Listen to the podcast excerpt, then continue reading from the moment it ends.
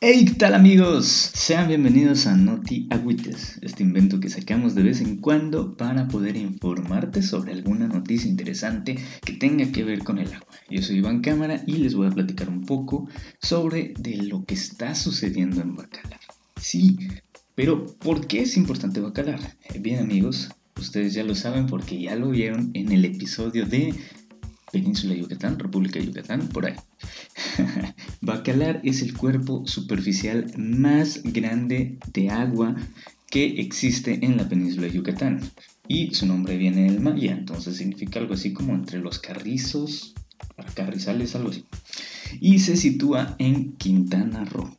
Se caracteriza por ser una hermosa laguna con siete tonalidades de color azul y en este espacio se ofrecen muchísimas actividades turísticas como buceo, nado, snorkeling, eh, camping y demás cosas que puedes hacer ahí en la, en la, de, en la laguna de Bacalar. Pero, ¿por qué ha estado en boca de todos últimamente? Pues resulta que en estos últimos tiempos eh, durante el año pasado y hasta ahora, esos famosísimos siete colores se han ido perdiendo eh, por diversas situaciones. Hacia mayo de 2019, el New York Times denunció en un artículo sobre la pérdida de estas tonalidades debido a la contaminación. Entre las principales causas que ellos acusan eh, figuran la acumulación de basura y la disposición inadecuada de aguas residuales, refiriéndose pues a los servicios turísticos que hay cercanos a la laguna. Eh, Bacalar se podría decir que es un museo de historia natural al aire libre, pues cuentan con la presencia de los estromatolitos, que son estructuras compuestas por microorganismos que aparecieron en el mundo hace ya más de 3.700 millones de años.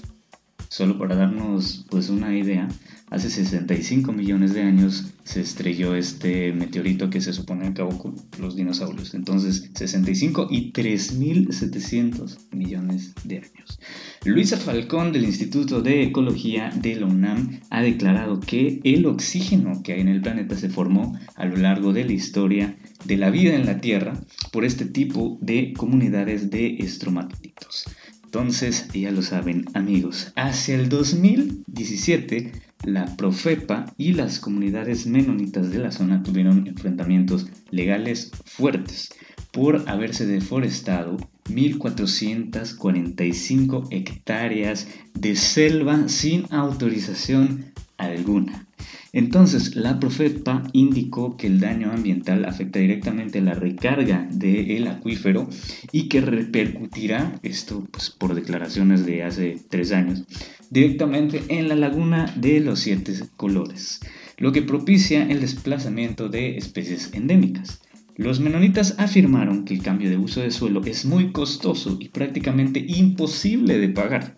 Rondaba los 40 mil pesos por hectárea. Entonces, amigos, ustedes no lo saben, o tal vez sí, pero eh, todo el país tiene un uso de suelo. Hay usos de suelo que son forestales que se supone que son para preservación. O sea que no puedes ir y construir allá porque es bosque. Hay usos de suelo comerciales, hay usos de suelo eh, agrícolas, entonces hay distintos usos de suelo. Y para poder cambiar el estatus de forestal agrícola se necesita pagar. Entonces es lo que los menonitas dijeron que está muy, muy caro.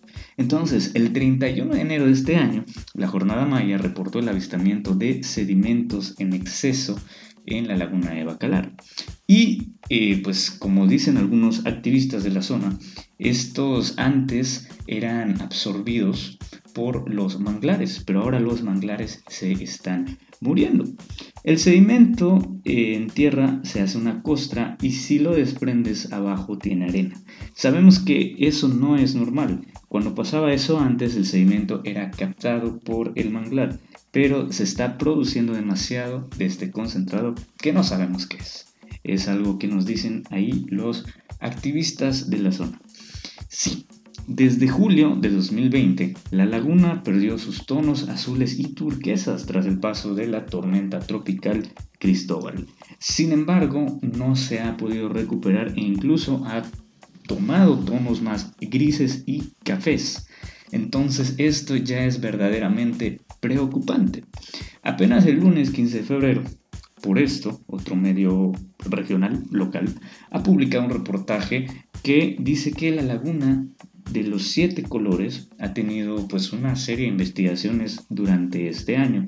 E incluso se realizó un estudio de la muerte del caracol chivita, que es un molusco que consumimos acá en Yucatán, en toda la península, y que se argumentaba que la contaminación derivada de la, laguna de Bacalar estaba pues eh, ocasionando la muerte de, estos animalitos, lo cual dicen eh, por este medio que quedó descartado, pues los estudios arrojaron que se trató de un cambio eh, por debido a los efluentes del acuífero.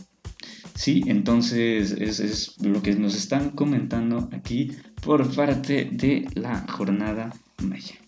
Apenas el lunes 15 de febrero, por esto ha publicado un reportaje con lo siguiente. Y es que ellos dicen que la laguna de Bacalar tardará entre 7 y 8 meses, pues se trata de un fenómeno natural que ha ocurrido en otras ocasiones, pero que en esta vez está demorándose demasiado por la gran cantidad de escurrimientos que recibió durante el año 2020 debido a la muy activa temporada de lluvias y ciclones. Esto según autoridades de Bacalar. Entre si son peras o son manzanas, amigos, la realidad es que la laguna está perdiendo sus colores y es preocupante. Yo pienso que puede ser un evento multifactorial, que si bien tiene que ver con los escurrimientos, porque ya vimos en Yucatán que también existen estos escurrimientos subterráneos hacia el mar y que se muestra pues una gran mancha precisamente en estas tonalidades verdosas cafés que no son pues nada agraciadas a la vista. Eh, si bien es cierto es posible también que tenga que ver pues por la influencia humana y por estos campos menonitas que se dedican a la agricultura, que están contaminando el acuífero, afectando a la recarga, afectando a las especies, incluso se está construyendo cada vez más en la riviera de estas lagunas. Entonces, pues ya lo saben amigos, esto está ocurriendo en la laguna de Bacalar y pues no lo olviden, el agua es la fuerza motriz de la naturaleza y también de unas 1450 hectáreas de campos menonitas. Nos vemos y hasta la próxima. Música